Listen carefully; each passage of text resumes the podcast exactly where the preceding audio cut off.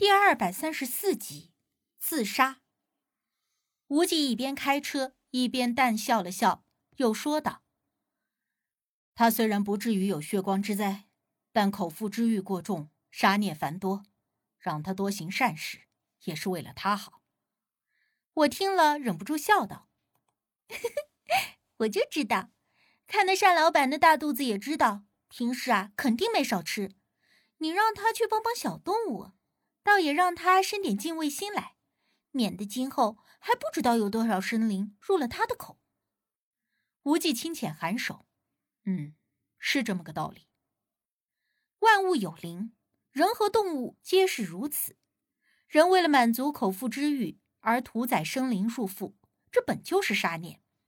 虽然让所有人都吃素这种事情并不现实，而人类为了活着，保持身体的健康强壮。也是没有办法改变的事情，可是不论理由何其多，终究还是自己造下的孽，早晚都是要得还的。单老板如此，我如此，这世上的人皆是如此。我们直接开车去了商场，选了一家看起来比较靠谱的店，三下五除二的把需要的东西都给配置齐全了。回到家的时候，天都已经黑了。你俩回来的正好，我还想打电话问你俩回不回来吃晚饭呢。我俩刚一进门，我爸就接过了我们手里的东西，笑着说道：“哎，这买的怎么都是户外用品？你俩不是去旅游吗？”我爸一看，奇怪的问：“啊，我不喜欢那种人多又吵杂的场合嘛，所以选的比较原生态的地方。这些啊，都是以备不时之需。”也不一定用得上的。我不是也一直想体验一下野营的感觉吗？我笑眯眯的解释道。我爸听了倒没有多想，就是叮嘱我们要注意安全、保暖什么的。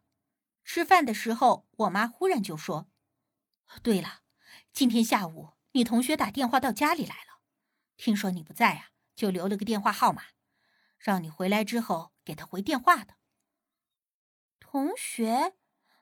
谁啊？我奇怪的问。一般知道我家里电话的，除了丁力，好像就没别人了呀。就算有什么事儿，也都是直接打手机的。我妈握着筷子想了想，呃，好像姓张，叫张小什么来着？张小梅。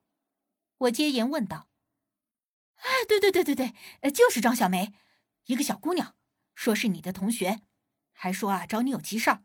我问他是啥事儿吧，他也不说，就说让你回来之后赶紧给他回电话。那他给我打电话干什么呀？无忌是知道张小梅是谁的，听了这些话，他的筷子也停住了，看着我。彼时，我妈已经把张小梅留下的电话号码递给了我，那就这个。我听着好像挺着急的，要不你抽空赶紧给人家回一个，问问是什么事儿。上一次他算计我的事儿，因为正值考试期间，我都还没有来得及跟他算账呢，他竟然还主动的找上门来了。我对他从最初的同情到眼下的厌烦，实在是不想搭理他。但是无忌轻握了一下我的手臂，或许真的有事，回个电话问问呗。无忌向来不管闲事，并且他也知道张小梅的为人，但依旧这么说，一定是有我没有想到的理由。于是我便点了点头。好吧，那我这就打回去问问呗，反正我也吃饱了。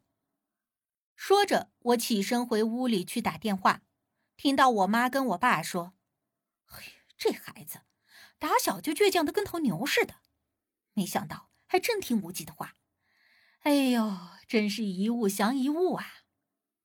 我听得清楚，但也懒得跟他们解释。我刚回房间坐下，就听见了敲门声，然后无忌就在外面问：“我可以进来吗？”我正在拨着电话号码，便起身给他开了门。我总觉得那个张小梅没安什么好心，真的要给她回过去吗？其实，在心底里，我是十分不愿意搭理她的。特别是他主动找上门的时候，她是张四的养女，在这个时间突然找你，或许是有什么缘由。”无忌说道。我恍然明了，暗道自己怎么没有想到这一点呢？我们马上就要跟着刘队长去那个张四一直想要找到的地方，而张小梅突然就在这个时间莫名其妙的找到我，或许有什么联系也不一定。即便是没有关系，能从他嘴里套点什么话也好呀。我当即一笑，就把电话拨了出去，同时按下了免提。可是让我没想到的是，电话虽然打通了，但响了半天也没有人接。他耍我，我有点不满。无忌让我再打一次试试，而这一次又是响了好一会儿。原以为依旧没人接的时候，忽然接通了。但是我还没等开口呢，那边就传来了一个粗声粗气的男声问道：“谁呀？”我原本还准备好了气势，想要压那张小梅一头，可这粗嘎嗓子的男人一下子把我的计划给破坏了。我意外的愣了一下，顿了顿，说道：“我我找张小梅。”张小梅，她不在。那男人口气非常的恶。极为不耐烦的回答道：“那可以让他给我回电话吗？”我下意识的问。虽然不愿意和张小梅接触，但眼下我也好奇，他找我到底什么事儿，并且想要趁机套一些线索。你这人不懂人话呀！我说了他不在，就是没这个人，你打错了。哎，你这……我话还没说完，对面就传来了嘟嘟嘟的忙音。我去，他竟然给我挂了！我气得想要摔手机。无忌虽然皱了皱眉，倒是淡定的没说什么。这个张小梅难道是故意在耍我？留了电话还留个错的，他到底想玩什么啊？我气愤不平，而无忌却问我：“你不觉得那男人的话前后矛盾吗？”我点了点头。是啊，开始说不在。后来又说没这个人，如果真的是打错了，正常人直接就会说打错了，或者说没有这个人，但是不会回答他不在。无忌点了点头，没错，所以号码是没错的，只是张小梅不知道什么原因，暂时无法接电话了而已。